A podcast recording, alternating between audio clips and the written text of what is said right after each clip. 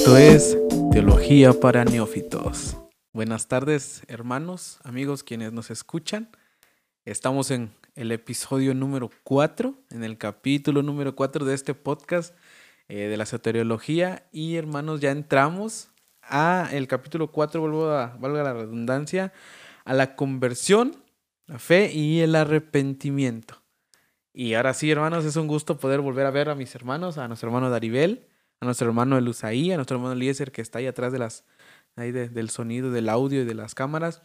Y ya un nuevo capítulo, creo que ya de, de después de las lecturas y del aprendizaje arduo, me imagino, de cada uno, porque también es un tema extenso. Pues llegamos a este capítulo, hermanos. Espero que les haya ido bien en la semana. ¿Cómo están, hermanos? Pues contentos por estar nuevamente aquí para seguir aprendiendo. Vamos avanzando poco a poco, pero lo importante es que vayamos reflexionando y sobre todo llevando a la práctica este, los temas que estamos viendo, porque al final de cuentas somos llamados a vivir el orden de la salvación, entenderlo y eh, vivirlo también de manera práctica. Así que contentos para iniciar. Buenas tardes hermanos, amigos y a todos los que nos alcanzan a ver y a oír.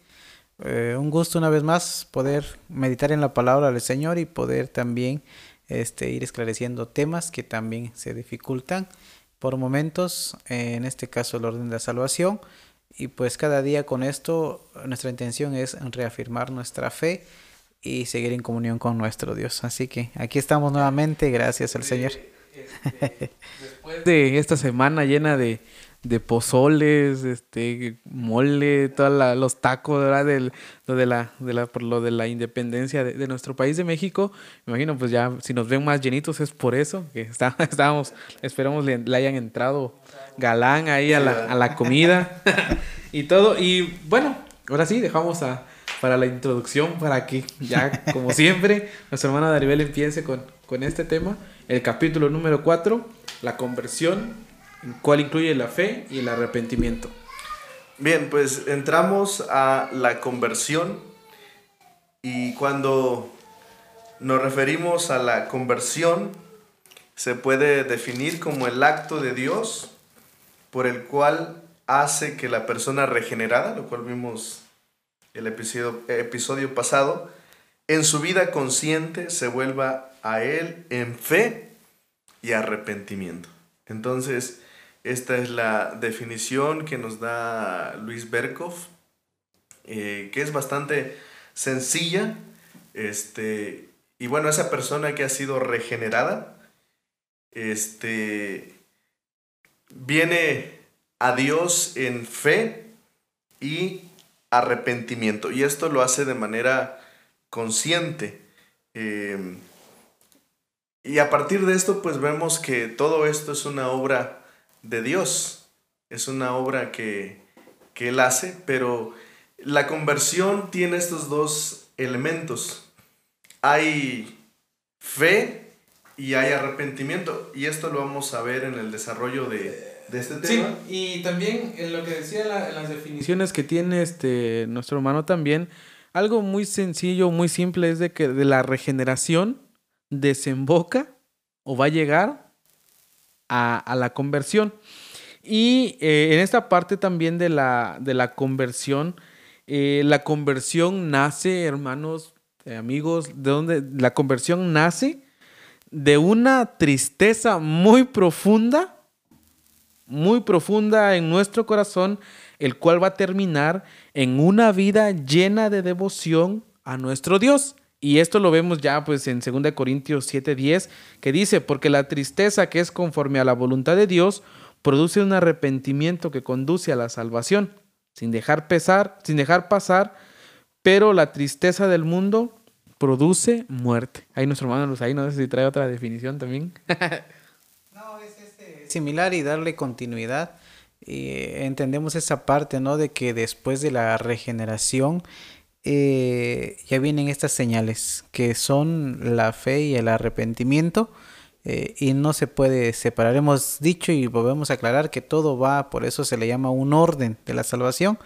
que, que, se respeta y no es algo de nosotros, es Dios mismo en su palabra quien nos aclara y pues eh, esta fe, este arrepentimiento es el siguiente paso de la regeneración.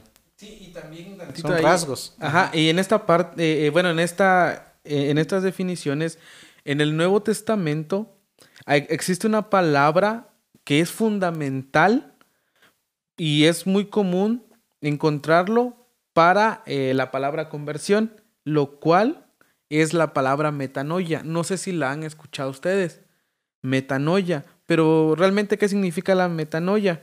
Y la metanoia es un cambio de mente, es un cambio de, de pensamiento, pero de una manera radical, profunda y que se da de una forma también instantánea. Y, esta, y la consecuencia de que tú sufras un cambio de mente no es que te vayan a meter otro cerebro o algo así, no, la consecuencia de esto es que este cambio mental también traerá un cambio de conducta para el futuro. Sí, eh, cuando hablamos de, conversión hablamos de un acto eh, que Dios hace, pero también eh, tiene que ver con algo que a veces para el ser humano es incomprensible. Es decir, que de repente pasa y el hombre es quebrantado. Es confrontado, es quebrantado y entonces se da el arrepentimiento, se da la fe. Pero es este momento donde pues, realmente es un cambio eh, en, en varios aspectos y lo vamos a ver también, pero donde a veces el hombre es incapaz de, de, darse cuenta pues de ese, ese cambio, pero obviamente deben haber eh, frutos o evidencias de esto, pero es un cambio totalmente de, pensamiento, eh, un cambio de vida, esta conversión. Y este, algunos autores lo van a señalar como una operación que Dios hace. Es decir, te cambia el corazón de piedra en un corazón de carne. Y, en esta parte también, hermanos, este, en la conversión no simplemente es un cambio intelectual, no simplemente es un cambio de que, ah, bueno, ya sé y todo eso tiene que ver con esto, ya no, no, no queda ahí, sino también entra y es un cambio moral, es decir, también en la conciencia.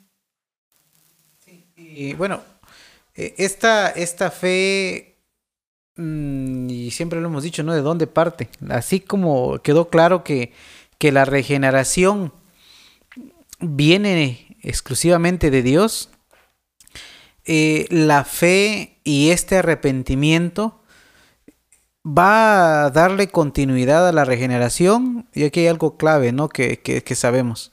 Es únicamente en Cristo. Así como la regeneración viene de Dios, eh, esta fe y al arrepentimiento únicamente lo va a, hacer Cristo. Aquel que crea eh, y cree en Cristo eh, va a empezar a, ver estos cambios y, ahora sí cada día acrecentar más esa fe. Y como dice ¿no? el Evangelio y los discípulos, cuando estaban decayendo, aumentanos la fe. Pero ¿de dónde viene esa fe?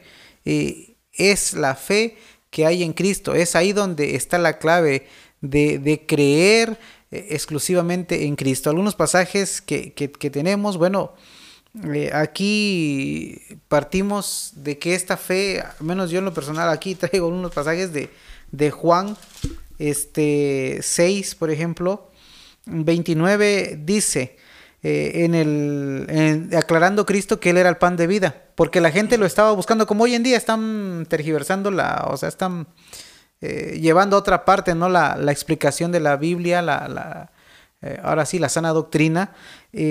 allí Jesucristo dice que él había llegado y dice que ni lo habían visto. Señor, pero no te vimos venir, dice, pues que ustedes nada más vienen a comer y a beber, pero no vienen a buscar el pan verdadero que se estaba refiriendo precisamente a la sana doctrina, al espiritual. Y Jesucristo les aclara en el 29, 6, 29, dice, respondiendo Jesús y les dijo, esta es la obra de Dios, que creáis en el que Él ha enviado. Esa es la palabra creer, ahí está la clave para poder generar de la regeneración a, la conversión es creer en Cristo, creerle a Cristo. Bueno, ya sabemos que es de parte de Dios todo este orden de la salvación, pero la clave para generar fe y arrepentimiento, creer en Cristo, para seguir. es exactamente lo que hizo nuestro hermano Luz ahí de esa parte, porque llega un, tiene un seguimiento, exactamente. Después de la regeneración, y aquí después del, en, en, la conversión, aquí entra, la, o sea, después de eso, ¿qué es? La fe. La fe la, es la primer señal del nuevo nacimiento. Como lo expresa Nicodemo, después de que ya nació de nuevo, después que ya se regeneró, ahí después de eso automáticamente entra la fe. Y eso es lo que nosotros llamamos la fe salvadora. La fe. Y ahora sí entramos como que, ah, bueno, esas dos partes. Empezamos con la fe. Y en, esta parte de la fe salvadora es una fe, como decían nuestros hermanos ahí, que le cree a Cristo. Abraza al Señor de una manera tierna, que, que preserva en medio de las aflicciones hasta el fin y que se deleita en todo lo bueno y lo salto. Esta clase de fe es un regalo celestial, es un regalo de Dios través de Cristo, a través del Espíritu, concedida por quién? Por el Altísimo, por Dios mismo, de lo cual tampoco nosotros podemos jactarnos, decir yo tengo fe, no puedo hacer eso. ¿Por qué? Porque es a través de la gracia de nuestro Dios. Y bueno, ahora sí, en una definición de fe, miren hermanos, Calvino va a decir esto. Una, la fe es, una, es, es, es un firme y seguro conocimiento del favor divino hacia nosotros, fundado sobre la verdad de una promesa gratuita en Cristo y revelado a nuestras mentes, sellado en nuestros corazones por medio del Espíritu Santo. En esta definición, Calvino dice, es algo que Dios nos regala a nosotros a través del conocimiento que Él funda ese, conocimiento de la verdad en nosotros por medio del Espíritu Santo.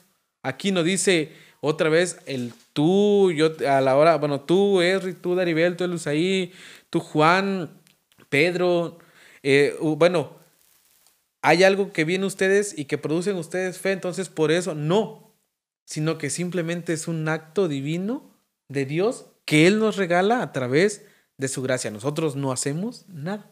No sé si nuestros hermanos traen otra definición de fe.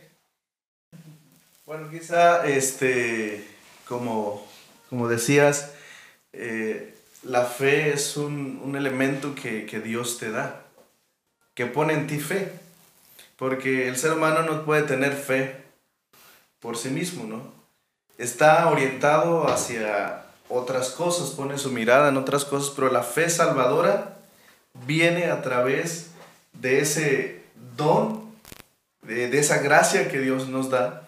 Por eso la palabra dice que es un don de Dios, ¿no? La gracia y, y no por obras, para que nadie se, se gloríe de que diga, no, pues yo hice esto para para ganarme algo. Para creer. Para creer. Entonces, todo viene de parte de Dios. Y bueno, y ya vimos esta parte de la, de la conversión y la, la, fe. Pero bueno, la fe nos proporciona también, o se caracteriza porque proporciona una fuerte convicción eh, de, de esa confianza también en Dios. Cuando el hombre se convierte, Viene esa fe, pero es una fe donde pone su confianza en Dios. El hombre deja de creer en, sí mismo, deja de creer en su capacidad, en su intelecto, y entonces se rinde a Dios. Por eso la conversión es muy importante porque es cuando el hombre eh, da un, giro, pero no por él, sino porque Dios este, pone eso, actúa y cambia la dirección de su, de su vida. Es decir, hay un cambio radical en su manera de vivir. Por eso es un cambio completo. Nosotros a veces este, podemos confundirnos ¿no? y decir, este, eh, pues ya es un, convertido cuando tal vez pues sigue viviendo en los mismos pecados. Este, sigue todavía esclavizado del, del pecado y podemos nosotros caer en esa, en esa confusión. Claro, la santificación es un proceso también, pero a partir de la conversión hay un cambio de, vida, hay un cambio de mentalidad y eso tiene que ser evidente. Por supuesto que viene la santificación y que lo veremos en su momento, pero sí, en esa conversión hay un, hay un cambio este, totalmente de, de mente, de corazón, de, de hábitos, de, de, muchas cosas que se tiene que ver. Eh, sí, bueno, este, esa, esa, estoy oyendo y pues eh, es bueno, ¿no? Co coincidir en este sentido, porque pues no podemos darle otra interpretación a, a la Biblia ni, ni, a estos temas. Es uno solo. La conversión, ya lo hemos dicho, ¿no? Se tiene que manifestar, pero que quede claro que esto de, de convertir eh, solo lo hace Dios, ciertamente. Y por ejemplo, aquí yo tengo un comentario que dice, la fe es el resultado y, de, y obra de Dios. Nada más. Y es lo que leí el pasaje de Juan 6:29, ¿no? Es, de que eh, esta fe también, por eso nosotros le llamamos salvadora. Porque la fe te va a llegar, ahora sí te va, cuando te llega la conversión, esta fe te va a llegar y te va a hacer creer netamente en Dios. O sea, ya tu confianza, lo decía hermano Rivera, a nadie más se lo vas a poner. Lo que pasa en tu vida vas a entender que es soberanía de Dios y venga lo que, por eso decimos nosotros, venga lo que venga, eh, sabes que es de parte del de, Señor. Hay cosas que nos dan alegría, cosas que nos dan tristeza, cosas que nos generan, generan dolor, pero esta, esta parte de la fe salvadora, porque es esa fe la que Dios está con nosotros, implantando en nosotros, la que nos va a permitir cada día eh, y la hemos abrazado, que es la salvación precisamente. Entonces, e, esta parte debemos de, de, seguir comprendiendo, ¿no? Y seguir compartiendo con nuestros hermanos que nos ven y nos oyen, de, de que la fe proviene de Dios y sí tiene que generar cambios eh, por la conversión. Y eso debe ser un cambio realmente radical. Y me gusta mucho también la definición que da la confesión de fe de Westminster.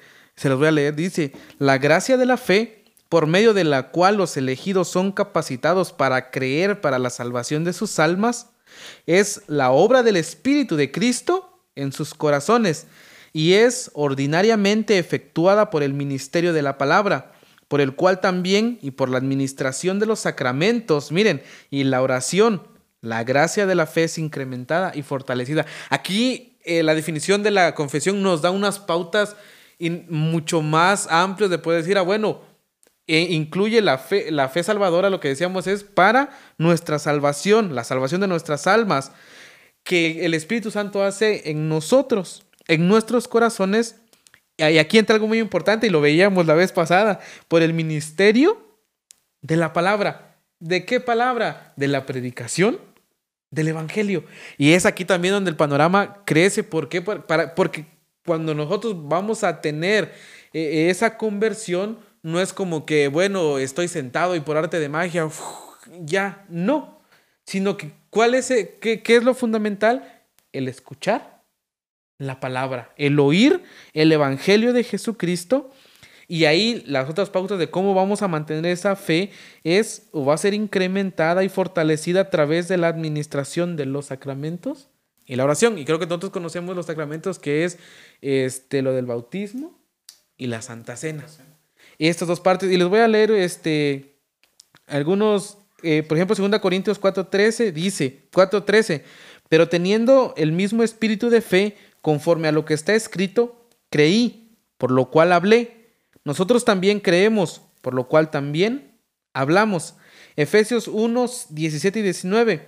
Para que el Dios de nuestro Señor Jesucristo, el Padre de Gloria, os dé espíritu de sabiduría y de revelación en el conocimiento de Él alumbrando los ojos de vuestro entendimiento, para que sepáis cuál es la esperanza a que Él os ha llamado, y cuáles las riquezas de la gloria de la herencia en los santos, y cuál la supereminente grandeza de su poder para con nosotros los que queremos, según la operación del poder de su fuerza. Todo se lo atribuye a Dios. Si quisiera leer este, lo que dice la confesión belga. Este, hace ratito lo mencionaba, pero aquí lo dice mejor y más claro. Dice, creemos que para obtener verdadero conocimiento de este gran misterio, el Espíritu Santo enciende en nuestros corazones una fe sincera, la cual abraza a Jesucristo con todos sus méritos, se lo apropia y fuera de él ya no busca ninguna otra cosa. Entonces, estamos hablando de esta fe salvador. Cuando el hombre se rinde eh, a los pies del Señor y ya no encuentra satisfacción en otras cosas. Entonces, por eso, este, yo creo que cuando vemos a una persona eh, en este momento de su vida, pues realmente es algo también pues maravilloso y, contemplar esto, eh, darnos cuenta de cómo, cómo el ser humano llega a, este grado y, no por, insistimos, no por, no por el, este, no por la fuerza, no por la capacidad, no por el intelecto, sino porque Dios hace esto en el corazón del hombre, donde dice acá, ya no, fuera de él, ya no busca ninguna otra cosa. Entonces, realmente, esta es la fe salvadora, esta es la fe que los cristianos en algún momento, este, llegamos pues a este momento donde pues, realmente ya no encontrábamos no encontramos satisfacción en otra cosa más que en el Señor. Sí, y, y esa, esa es la parte que, que debemos de entender que, y siempre lo hemos dicho, mm, no hay otro motivo lo que cuando entendemos esta fe salvadora, esta conversión, no va a haber otra cosa que nos motive más que buscar de Dios y, estar entendidos de que por eso le llamamos fe salvadora, porque desde que nos convertimos al Señor, y no nosotros, que no se, escucha medio la expresión medio rara, ¿no? Pero desde que Dios, vamos a hablar así, nos convirtió a creer en Cristo porque Él es el que nos atrae para esta fe y la llamamos salvadora porque cada día se fortalece y cada día nos da más ánimo para seguir eh, glorificando su nombre. Imagínense ahorita ante tantas cosas que están pasando en la actualidad, ¿no? De, de tantas, nosotros le llamamos, ¿no? Aberraciones, que esa es nuestra predicación de esta fe salvadora. Y aunque venga lo que venga, tenemos esa gran confianza de que pues nos puede alcanzar los problemas, nos pueden alcanzar las enfermedades, nos pueden alcanzar inclusive, nos puede alcanzar la muerte, pero esa fe salvadora nos llega a, fortalecer, bastante y, y, a sentir y decir, bueno, nosotros estamos descansando en Dios. Si nos preocupamos, claro, está, sí llega el desaliento o la tristeza a nuestra vida, pero no nos doblegan. E, esa, esa es nuestra predicación, esa es nuestra creencia en Cristo, en hacer, en habernos convertido a su palabra, convertido hacia Él, y por eso le llamamos esa fe salvadora, que, estamos muy seguros con Él. Ahí, eh, entonces, eh, aquí decimos, bueno, por tanto, es Dios quien efectúa la fe. O sea, continúa en nosotros haciendo todo este proceso y que, no, y que, nos, ajá, que nosotros tengamos en, fe en Él únicamente. Por eso nosotros no tenemos a quién más adorar. Por eso nosotros decimos que solo es a Dios la gloria. Que solo, solo por Cristo podemos llegar a, Dios y, en Cristo encontramos esa, e, esta fe. No hay más. Solo, solo fe. Solo fe. Solo fe. Entonces, por eso son cuestiones que se van dando. Ahora, una de las cosas más importantes que obtenemos mediante la fe salvadora, y aquí sí me llama mucho la atención porque la verdad tiene un peso muy grande, es que nosotros a través de esa, de esa fe salvadora encontramos paz para con Dios. ¿Por qué? Porque nosotros estamos en enemistad, siempre habíamos estado o estamos enemistad con Dios. Y, entonces, esta parte es tener una paz con Dios. Y eso lo vamos un poquito más adelante a través de la justificación. ¿Por qué? Porque Romanos 5.1 dice, por tanto, habiendo sido justificados por la fe, tenemos paz para con Dios por medio de nuestro Señor Jesucristo. La paz brota de un sentimiento de reconciliación. Dios promete y perdona Miren, aquí Dios promete perdonarnos y nos perdona. Nos recibe en su favor y finalmente y finalmente salva a todos los que creen en el testimonio que él ha dado acerca de su hijo. Y aquí está lo fundamental, a través de su hijo, creerle al hijo, como decían nuestros hermanos ahí, que, al que he enviado y a quién ha enviado, a Cristo. Sí, eh, una de las cosas que escuchamos mucho de algunas personas es ya este, de repente, ¿no? Ahora ya me, me convertí en cristiano, dicen muchos. Y se piensa a veces, o se malinterpreta, o se piensa que ser cristiano es cambiar de hábitos este, solamente. Es decir, pues antes estaba este, en vicios y en otras cosas. Y ahora pues ya voy a la iglesia, ya canto, ya oro, ya leo la Biblia. Pero a veces de fondo no hay realmente un, una conversión verdadera, ¿no? Este, no hay realmente una conversión verdadera solamente porque muchos lo ven así. Este, sí, ya, yo voy a la iglesia, ahora me convertí en cristiano. Porque piensan que, es, eh, que eso es producto del, de que yo de un momento a otro ya voy, por, por ir a la iglesia, ya me convertí en cristiano. Por mí mismo. Exacto. Exacto. Entonces, eh, no se debe malinterpretar esto porque a veces vemos una falsa conversión, ¿no? Y que eso pasa mucho y, también. Y eso, Charles Hodge, en su teología sistemática, también Berkov lo maneja eso. A eso se le llama una fe temporal. En la, en la parábola también, de dónde, lo vemos en la parábola del sembrador, ahí también podemos, y está ejemplificado esa parte, ah, de que crece y todo, pero en un tiempo después, hasta, y, hablando de eso también, de que, ah, es que yo me convertí, aquí entra también las otras cosas, lo que siempre escuchamos, y mayormente de los adolescentes y los jóvenes en sus relaciones amorosas, sentimentales, de que, ah, es que no es cristiano, pero yo, aquí viene, o sea, los términos que manejamos, los, los términos erróneos que manejamos, es decir, yo lo voy, yo la voy a convertir. Y al final de cuentas, en vez de tú convertirla, te convirtieron a ti en un incrédulo. Y, pasa mucho esto. Pero sí tiene que ver también. porque no, eh, en ese término, nosotros no vamos a convertir a nadie, ni tenemos la capacidad de nosotros mismos convertirnos. Es Dios el que efectúa la fe. Salvador. Sí, y es que eh, son muchas las expresiones que usamos mal en, pues, no sé, dentro de, la, de, las iglesias. Y nosotros como iglesia precisamente tenemos estos errores. Y, pues ejemplos hay, hay muchos de, de y triste, ¿no? De, de, nuestros jóvenes que hoy en día piensan que uno es el capaz de salvar. de salvar. No, no, ni porque tú le hables bonito, ni porque es, estés, estás atrás, atrás. No depende de ti. Y, y lo ti dice Romano, ¿no? No depende del que quiere sino del que Dios tenga, ni el que corra, ni que el que esté diga yo voy a convertir, no. Entonces esa parte, y lo que decía hermano de Bel, también yo quiero agregar esta parte de que creemos de repente de que yo ya me convertí, voy a llegar al templo, no, inclusive dentro de la misma iglesia, muchos que ya llevan años en el Evangelio, o aquellos que se dicen llamar, soy de cuna cristiana, todavía dicen, al final de cuentas no son convertidos. ¿Y por qué? Y sí siguen llegando, siguen estando allí, pero únicamente nada más están llegando, y disculpen, nada más, como se dice la expresión, a veces a calentar banca. Porque esa conversión verdadera no se ha dado, no ha llegado esa fe.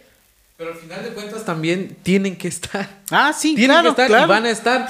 Sí, porque ellos son también, es lo que hablábamos en episodios pasados, la iglesia visible. Tienen que estar. Ahí y ahí van a estar. Ahí van a estar. Pero sí el cambio se va a ver y en ese cambio es a, lo largo de nuestros años de lo que hemos vivido y de lo que Dios nos ha transformado que vamos a darnos cuenta realmente si tenemos la fe. Y yo nada más en esta parte ya para pasar al arrepentimiento, no sé nuestro hermano Daribel, pero dice en la confesión de, de fe de Westminster en el capítulo 14 de la fe salvadora, el artículo 2, después, o sea, mediante esta fe el cristiano cree que es verdadero todo lo que está revelado en la palabra por la autoridad de Dios mismo que habla en ella y actúa en forma diferente, según lo que contiene cada pasaje en particular, produciendo obediencia a sus mandamientos, temblor ante sus amenazas, aceptación de las promesas de Dios para esta vida y para la venidera, pero los principales actos de fe salvadora son aceptar, recibir y descansar solamente en Cristo para la justificación, santificación y vida eterna en virtud del pacto de gracia. Y aquí entra el pacto. Es decir, lo otro principal también es, después que tú tengas fe, es creer en la palabra de nuestro Dios. Es decir, que la Biblia contiene la inspiración divina y esa fe te va a llevar a creer todo lo que está ahí. Y que cada capítulo va a ir así, cada capítulo que vas leyendo y mientras vas estudiando la Biblia de una manera, de una doctrina sana, Él te va diciendo que tus cambios, o sea, tu forma de ser va a ir cambiando para bien. ¿Por qué? Porque es Dios el que está actuando a través del Espíritu Santo en ti. No, y, pasa otra cosa también a veces dentro de la iglesia que por tener muchos años algunos piensan que son más convertidos que otros, ¿no? Exacto. Ah, que tú Son llevas y poco, más yo cristianos. llevo años en la iglesia y Hasta a mí ya me convirtió más el Señor y no se trata tampoco de algo progresivo. Ahí vamos a entrar en la santificación. La conversión es un acto y ya. No es que voy a ser más convertido por tener más años. Este, no se trata de eso. Pero a veces muchas personas lo ven así. No se trata, puede haber una persona de muchos años dentro de la iglesia y que no sea convertida. Sí, Puede haber. sí, sí, sí, es lo que decía hermano, o lo que decía hace ratito, es esa parte, de que ahí van a estar en el templo y que estar. ¿Y cuál es nuestra labor de nosotros y de todos? Predicar la palabra. Predicar Seguir la palabra. compartiendo la palabra, porque el Señor en su momento, lo que estamos viendo ahorita, ¿no? La conversión se les va a dar o no se les va a dar, no nos compete a nosotros. Dios Tampoco. Ahora, ¿qué es el error que hemos cometido muchas veces? O lo que decía el hermano Daribel, entra en nosotros la arrogancia. Hasta se ha escuchado decir, no, ¿qué me vas a enseñar tú? A mí. O sea, esa- esas partes te deja así de que decir, híjole, entonces, ¿qué pasó ahí? Eh, yo escuché en una ocasión, decía, no, es que la verdad habla de madurez, pero yo creo que nosotros ya tantos años ya nos pasamos de maduro. Y no, la verdad, es triste escuchar porque por como no- que por ahí no, por no hay conversión. Creo que por eso decimos, eh, cuando vimos eso, Señor, ilumínalo, elimínalo.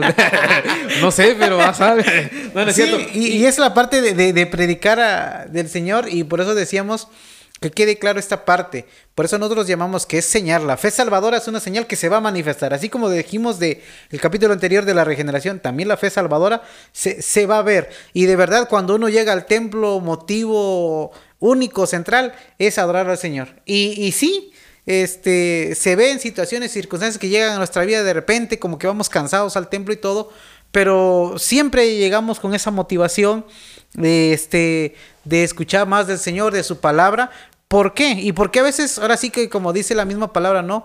Eh, esa comezón de oír y de aprender eh, se siente, pero es esa fe salvadora que el Señor ha, ha estado y ha puesto en nosotros con la conversión. Y a raíz de esto, esta fe, como decía hermano Henry, ya le dejamos el tiempo al hermano Aribel para que nos explique la parte de que también la fe nos va a llevar al arrepentimiento. An- antes de que entre, hermano, es que esto sí lo tengo que decir. Me gusta mucho porque eh, en el, en- igual ahí la confesión va a decir en el artículo 3, esta fe es diferente en grados, o débil o fuerte.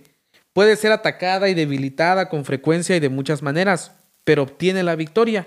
En muchos crece la obtención de una completa seguridad a través de Cristo, quien es el autor y consumador de la fe. Y aquí están, hay unos pasajes, hermanos, Hebreos 5, 13, 14, Lucas 22, 31, 32, Hebreos 6, 11 y 12. Pero a mí me gustó mucho el ejemplo que da el, el doctor, el pastor Brooke Parson, y en el cual dice, la fe es como un fuego. Un fuego es un fuego si está quemando a todo un bosque o si solo está iluminando en una vela. Sigue siendo un fuego. Y es ahora aquí, ese mérito de- es de nuestro Salvador lo que hace que nos salve y que tengamos fe. Bueno, yo ya termino con eso, ya nuestro hermano ahí, para que le entremos a la... le entremos, dice. tiempo. Ya Como al pozole, también le entremos al arrepentimiento. Bien, otro aspecto de la conversión es el arrepentimiento y creo que lo veíamos ya un poco en alguno de los episodios, este, pero vamos a ver alguna definición de qué es, el- qué es el arrepentimiento para vida. El arrepentimiento para vida es una gracia salvadora operada en el corazón del pecador por el Espíritu y la palabra de Dios, por la cual nace en él un modo de ver y un se- sentimiento no solo de lo peligroso, sino también de lo inmundo y odioso de sus pecados. Y sobre la aprehensión de la misericordia de Dios en Cristo para aquellos que se afligen. Tienen tristeza por sus pecados, los odian y se tornan de todos ellos a Dios, proponiéndose y esforzándose constantemente en andar con el Señor en todos los caminos de una nueva obediencia. Aquí está el arrepentimiento, que ya lo veíamos, no es remordimiento. El arrepentimiento es un arrepentimiento sincero, donde realmente Genuino. entiendes eh, la gravedad de tu de tu pecado. De tu Y situación. dice aquí, empiezas a aborrecer eso, ¿no? Eso, eso es. Este, y te das cuenta también de las consecuencias de tu pecado. Entonces, yo creo que esto es muy importante porque muchas veces eh, esa parte, yo creo que del arrepentimiento, eh, no, a veces no la entendemos como es, porque a veces decimos, no, es que yo ya me arrepentí o ya me he arrepentido varias veces. Y este, pero realmente no ha sido un arrepentimiento, ¿no? Porque todos en algún momento dicen, yo, yo, yo estoy arrepentido, ¿no? Pero a veces no es así. Y entramos en lo mismo. sí, es que ya me arrepentí, ya. Y luego continúas en lo mismo. O sea, tu vida siempre va a reflejar cuán arrepentido estás. ¿Por qué? Porque el que se arrepiente de verdad siente dolor y vergüenza por pecado. y confiesa su iniquidad y en esta parte reforma su vida a un nivel interno y externo y lo cual motiva para la contemplación de la bondad de Dios revelada en el Evangelio. Nos va a pesar. Realmente el arrepentimiento, como decía nuestro hermano, no es un remordimiento, porque realmente el pecado pesa demasiado. Y si tú dices, ah, es que ya me arrepentí, pero nuevamente vuelves a caer y vuelves a caer y vuelves a caer en, ese mismos, en esos mismos pecados, ya tu mente asimila de que el arrepentimiento puede como que, ah, bueno, si caigo me arrepiento y ya con eso. No, eso es entenderlo mal. Porque el arrepentimiento te va a llevar a una vergüenza de tu pecado y el Espíritu va a estar ahí diciéndote, estás mal acá, estás mal allá. Y esa es la lucha, pues, del Espíritu contra la carne, el verdadero arrepentimiento. Así es. Eh, eh, entender esta parte del, arrepentimiento, y sí, ya lo hemos dicho, no, no, no nos dejemos llevar por el sentimentalismo en esta parte de, ahora sí, de, arrepentirnos. Eh, ese arrepentimiento es secuencia de, esta conversión, así como lo es la fe salvadora, el arrepentimiento, y aquí el texto que leía el hermano R, ¿no? De Will Graham, es este, es lo mismo, él dice, bueno, es la, cara de la moneda, ¿no? Así, las dos caras de la moneda, dice él, porque nosotros tenemos una moneda, en una moneda hay, en el caso de nosotros aquí en México es águila o sol, y en este caso hagan de cuenta que nosotros le llamaríamos la conversión, y en un lado está la fe y en otro lado está el arrepentimiento, o sea, no lo podemos separar, y, de una u otra manera, la fe salvadora nos tiene que llevar al arrepentimiento y no la podemos eh, apartar. Entonces, por eso yo digo, no debemos de confundir con el sentimiento. Y a veces esto lo, vivimos tristemente en nuestras iglesias, no en nuestros pecados. Y siempre hemos dicho, no, ay hermano, me tocó su mensaje bonito, pero no se trata de que si te tocó, se trata de actuar. Y como ya lo dijeron, ¿no? Es, es aborrecer, y ir poco a poco rechazándolo. Yo creo que hay cosas que aquí, por ejemplo, ciertas comidas o algo que no nos gusta, pues mejor ni, ni, lo toquemos. Por ejemplo, ahí en la familia a alguien no le gusta el chayote, pues no, no, no, no, no lo toques, pues. Igual es el, el Para mí, esta parte del arrepentimiento es irlo a dejar, ir, dejándolo. ¿Sabes qué es? Que no es correcto, es desabrido y cada vez hay muchos que dicen, no, es que ya, ya lo estoy dejando. Y, y el arrepentimiento nos lleva, ya lo dijeron, ¿no? Va a sentir dolor. Y esto lo vemos claro, por ejemplo, está en Salmo 51, cuando David ya sintió ese arrepentimiento genuino y verdadero. Eh, encontramos ese Salmo 51, ¿no? Que, que, ya lo sabemos mucho de, memoria. Y le pide al Señor que tenga piedad de él, porque reconoció de verdad y reconoce ese pecado. Dice que ahora su pecado va siempre delante de él. Ese arrepentimiento debe estar en nosotros. Si, si eh, no sé, todos tenemos pecados, no hay ni grande ni pequeño, todo es pecado.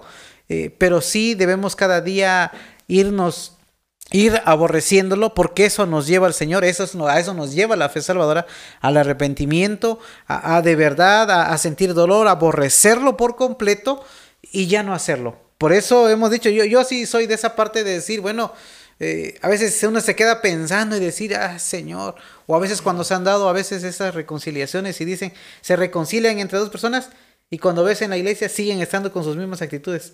Mm, o sea, a veces se duda, a veces esa parte, no somos quienes para señalar, pero dice uno, ah, Señor, y también ahora nosotros que nos toca ir entendiendo también, eh, eh, ahora sí, comprender ese arrepentimiento verdadero. y este arrepentimiento, la confesión de fe también va a explicar y va a decir que se debe predicar por todo ministro del Evangelio. Tiene que predicarse esta doctrina eh, eh, y, por eso vemos, nos da ejemplos en Hechos 11, 18. Dice, entonces oída estas cosas, callaron y glorificaron a Dios, diciendo, de manera que también a los gentiles ha dado Dios arrepentimiento para vida. Zacarías 12:10 dice, y derramaré sobre la casa de David y sobre moradores de Jerusalén espíritu de gracia y de oración, y mirarán a mí a quienes traspasaron y llorarán como se llora por el Hijo unigénito, afligiéndose por él como se aflige por el primogénito. Y también eh, por eso esa, esa, pauta que, que, da la Biblia en los textos donde vemos, en los pasajes, de que nosotros debemos odiar la inmundicia de nuestro pecado. ¿Por qué? Porque todos son contrarios a la naturaleza santa y justa de la ley de Dios. Y cuando comprendemos, hermanos, la misericordia de Dios que es en Cristo para con los arrepentidos, miren, eh, nos, siempre nos, nos, vamos a entristecer, siempre nuestro pensamiento, nuestro espíritu, eh, vamos a estar tristes y, vamos a, y tenemos que aborrecer y tenemos que renunciar y volver hacia Dios, procurando caminar en Él en todos los caminos de sus mandamientos. sí, tampoco estamos diciendo, ah, bueno, ya no vamos a pecar. No, ¿por qué? Porque nuestra misma corrupción y desde el momento allá de la caída que ya tenemos ese pecado, vamos a seguir pecando. Vamos a seguir pecando y aun cuando veamos la, la, esta parte de... Se me fue la, el otro tema, el, próximo, el del... No, no es santificación, la justificación. Aún siendo justificados en Cristo, aún nosotros, aún siendo santificados en Cristo, también la otra parte, nosotros vamos a seguir pecando. Pero por eso entra este arrepentimiento que siempre debemos de seguir estos mandamientos de lo que Dios nos ha dicho que hagamos. Aquí hay un texto este, muy, muy interesante que es 2 de Corintios 7:10 y escuchen lo que dice. Porque la tristeza que es según Dios produce arrepentimiento para salvación, de que no hay que arrepentirse, pero la tristeza del mundo produce muerte. Entonces, vemos aquí esta parte que... Ay, no, de... ay, ahora. Que realmente hace un contraste, ¿no? Entre lo que es el, el pecado y las consecuencias del pecado, este, y no alejarse del pecado que trae naturalmente la muerte. Y la palabra lo menciona también, ¿no? Este, que el que está en el pecado, pues está destinado a la muerte. Entonces, esta parte de, del arrepentimiento, eh, hay otros aspectos también, por ejemplo, eh, un elemento intelectual del, del arrepentimiento, es decir, un cambio de panorama en el que se reconoce que la vida pasada era una vida de pecado, se admite la culpa personal, porque ese es otro aspecto, la corrupción y la incapacidad. Entonces, a veces una persona dice, me arrepiento, pero no admite su culpa. No es que yo no, yo no fui, yo no lo hice. Entonces...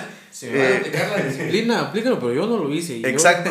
y sí lo parte, ¿no? Y sí lo hice. Entonces, muchas veces no reconocemos eh, eh, ese pecado y decimos, no, este, yo no fui. Por ejemplo, también, este... Ya me acordé. Ya me se acordaron creo, también de Pedro Fernández. Yo te aseguro, yo no fui, yo te aseguro que yo no Yo te aseguro que yo no fui. sí, o, también el, el de fue sin querer queriendo. no, entonces, pues aquí no, no aplica eso, ¿no? Entonces también, eh, por otro lado, eh, hay un cambio de propósito, un alejamiento este, interno del pecado y una disposición para buscar el perdón y la pureza. Entonces, por un lado, también eh, tenemos que alejarnos y procurar esa santidad delante de Dios. ¿no? Entonces, pues hay muchos pecados ocultos que, pues que a veces están ahí por años y bueno, este tiempo también es para eh, reflexionar, para acercarnos a Dios y, pues pedirle también perdón. Nosotros conocemos esos actos, eh, nuestros caminos y pedirle que nos, que nos perdone, ¿no? Que, que nos limpie.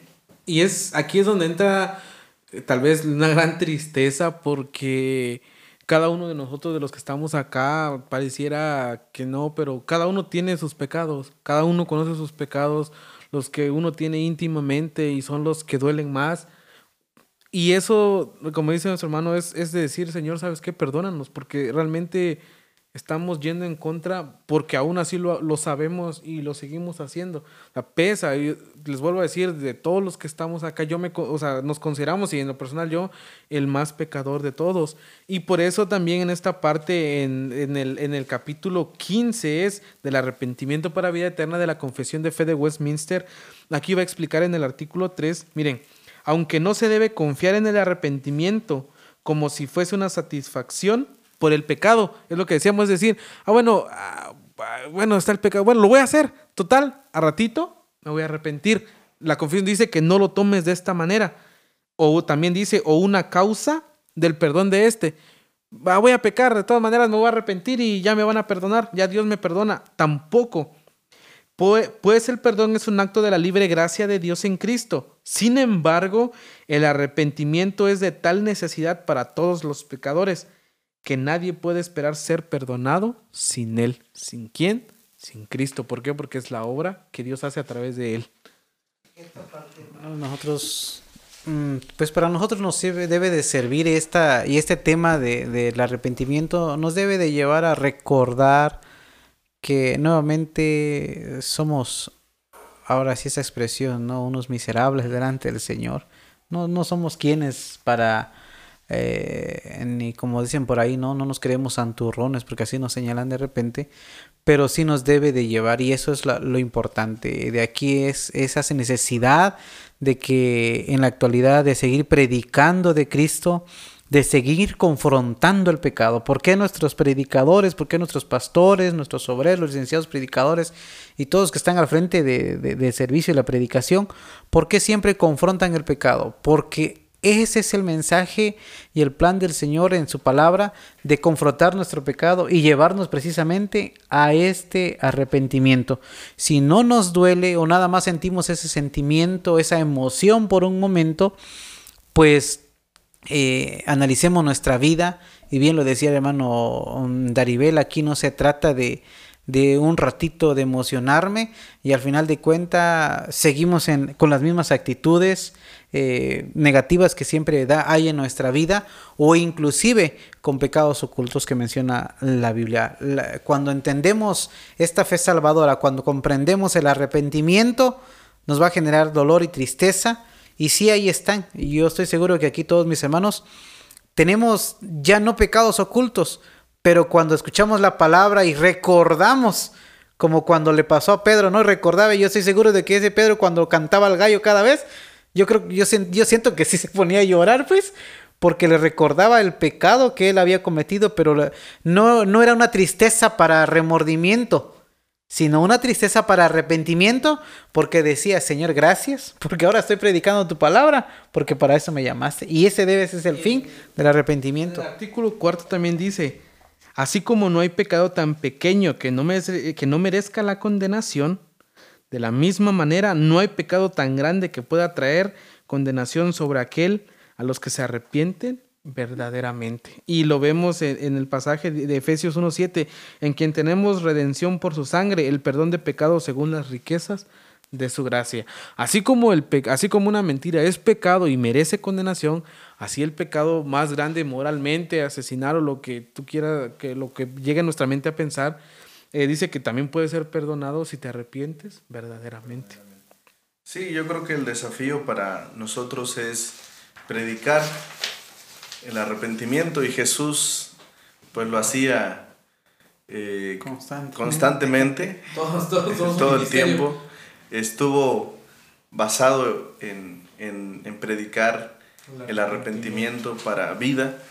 Y bueno, yo creo que eso es parte de lo que nosotros estamos llamados a hacer. Hoy, pues lamentablemente a veces eh, dentro de las iglesias, pues para muchos no, no les gusta pues cuando se habla de arrepentimiento y muchas personas pues buscan una iglesia donde no... No les digan que es malo, que es pecado. Claro, donde no haya esa confrontación con el pecado.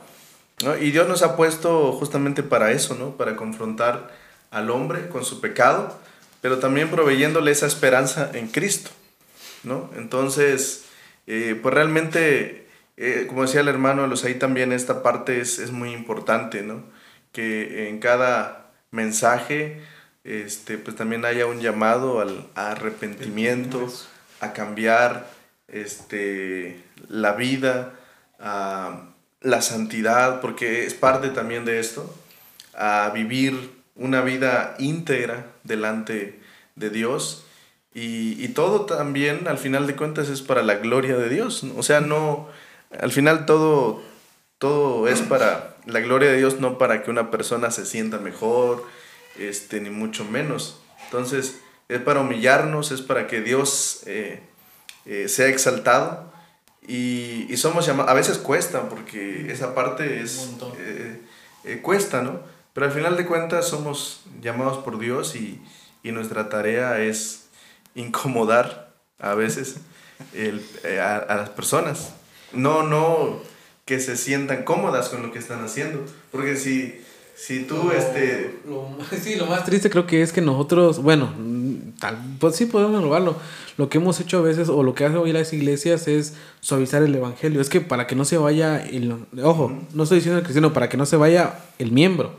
Eh, no debemos hacer esto porque, ah, no sino que lo debemos tener así para y, y, no es pues o sea realmente eso no es. Tanto Jesús mismo los profetas los mismos los apóstoles también los reformadores y hasta hoy en día los pastores los ministros de la palabra tienen y es necesario que prediquen sobre el arrepentimiento para que cada uno de nosotros podamos ver nuestros pecados particulares para que realmente podamos entender eh, lo malo que somos nuestra condición y que necesitamos esa parte. Ahora, ¿dónde está lo malo también? Es de que no nos gusta. Cuando la predicación de la palabra realmente es expuesta como tal, como lo expresa la Biblia, ¿qué es lo que pasa con la membresía? ¿Qué pasa con los hermanos? ¿Qué pasa con los amigos? ¿Qué pasa cuando te están diciendo que lo que haces o lo que estás haciendo está mal?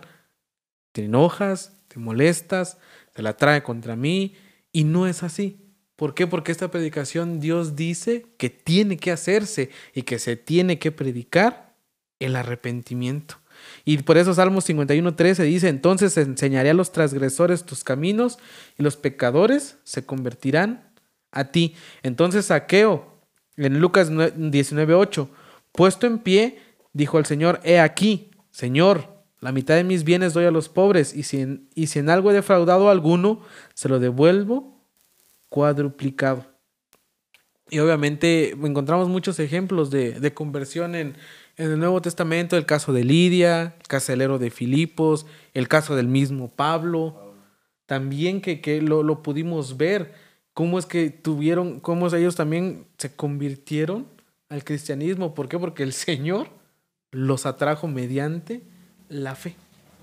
Yo leo nada más Romanos 6, este 12 dice, no reine pues el pecado en vuestro cuerpo mortal, de modo que lo obedezcáis en sus concupiscencias, ni tampoco presentéis vuestros miembros al pecado como instrumentos de iniquidad, sino presentaos, dice esa aclaración, vosotros mismos a Dios como vivos de entre los muertos, y vuestros miembros a Dios como instrumentos de justicia porque el pecado no se enseñorará de vosotros, pues no estáis bajo la ley, sino bajo la gracia. Entonces esta parte, hermanos, eh, se predica, eh, en nuestras iglesias se predica y lo entendemos.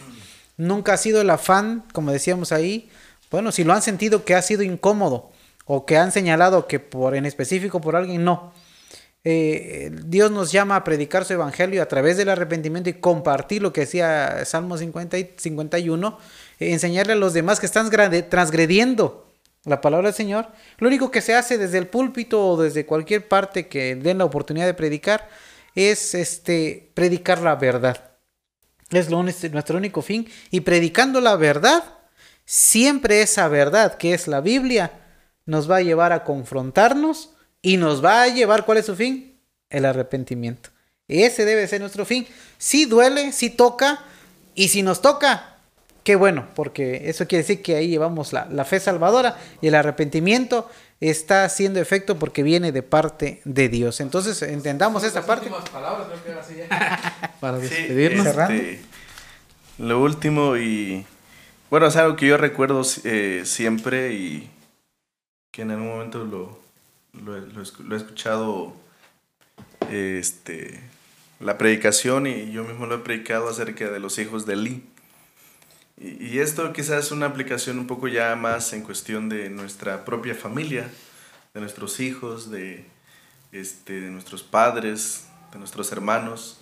Y aquí hay un elemento muy importante porque menciona que pues el, el Lee no incomodó a sus hijos, es decir, que ellos estaban en el pecado y los dejó, ¿no?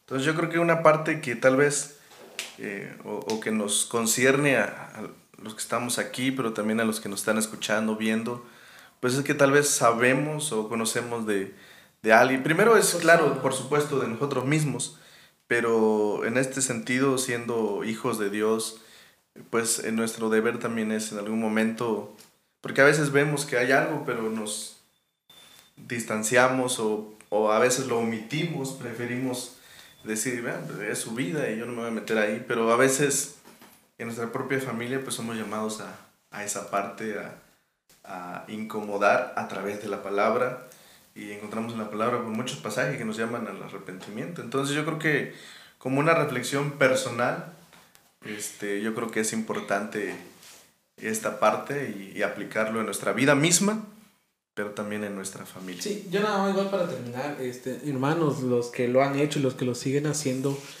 eh, prediquen, prediquen el arrepentimiento a través del Evangelio de Jesucristo, que eso es, no importa si tu familia, no importa si tu hermano, no importa si tu primo, no importa, porque pasa, eh, se fastidia, porque de repente dicen, ah, ya va a empezar a hablar de Dios, ya va a empezar a hablar del Evangelio. Eh, que sea eso de ánimo para seguir predicando, porque es necesario tampoco como lo que decía nuestro hermano Aribel, tampoco es como que, bueno, cualquier persona que, que, que no conozcamos y vamos a ir a meter, no. Primero es los de confianza y después sí, la palabra tiene que ser expuesta a través del arrepentimiento. Nos sigamos arrepintiendo, hermanos, al Señor porque es necesario, porque seguimos pecando. Y a través de esa fe salvadora debemos entender y comprender, hermanos, que todo es de Dios a través de Cristo y a través del Espíritu Santo y nosotros seguir aunque a veces nuestra fe sea como el de una vela y aunque a veces nuestra fe sea como un fuego de un bosque, pero esa fe nunca va a acabar. Sí, y pues invitar los hermanos únicamente a que nos fortalezcamos, que este tema, este episodio nos lleve a, a entender nuestra verdadera conversión que viene de Dios, que esta fe salvadora nos dé confianza y que le pidamos a nuestro Dios que cada día nos quebrante y nos lleve al arrepentimiento cada vez que escuchemos su palabra y cuando nos toque exponer la palabra también no la utilicemos mal porque hay unos que dicen no yo voy a decir sus verdades aquí de acuerdo a... no se trata de eso también se trata de decir la verdad bíblica y lo que se tiene que confrontar es el pecado no a, a la persona en sí. Entonces, invitarlos, hermanos, a que pedirle al Señor que cada día nos quebrante, nos transforme y que cada día vaya renovando nuestra manera de vivir en todo eh, el tiempo que Dios nos dé de vida. Que sea de ánimo, hermanos, este episodio, que nos motive a, a abrazar más esta fe que Dios ha puesto en cada uno de nosotros. Para nuestro Dios. Nos despedimos con una oración. Nuestro hermano de luz ahí nos hace la oración. Oremos, Padre nuestro que estás en los cielos, ya Padre llevamos cuarto episodio para tu gloria y pues hemos y estamos entendiendo de lo que tú estás haciendo en nuestra vida. Permite comprender mejor tu santa y bendita palabra, anímanos con tu Espíritu Santo y que esta fe, Señor, que tenemos nos las aumentes cada día más conforme a tu voluntad y que también, oh Dios, quebrante nuestros corazones para que cada día, oh buen Dios, nos presentemos como obreros aprobados delante de ti. Gracias por esta oportunidad de poder meditar en tu palabra. Bendice a nuestros amigos, hermanos que están viendo y oyéndonos y que juntos podamos darte la gloria y la honra en todo momento. Te damos gracias en el nombre de Cristo Jesús. Amén. Hermanos, estamos en Facebook como Teología para Neófitos y eh, también en Spotify como Teología para, Neófitos. Teología para Neófitos. eh, está el podcast. A los que escuchan ahí música, y estamos también. Aparezco en Facebook como Esri Mateo. Como Dari González. El Usay Mateo. Si es que todavía. Buenas noches y nos vemos en el próximo capítulo. Gracias y paz. Bendiciones, Gracias y paz. Bendiciones, adiós.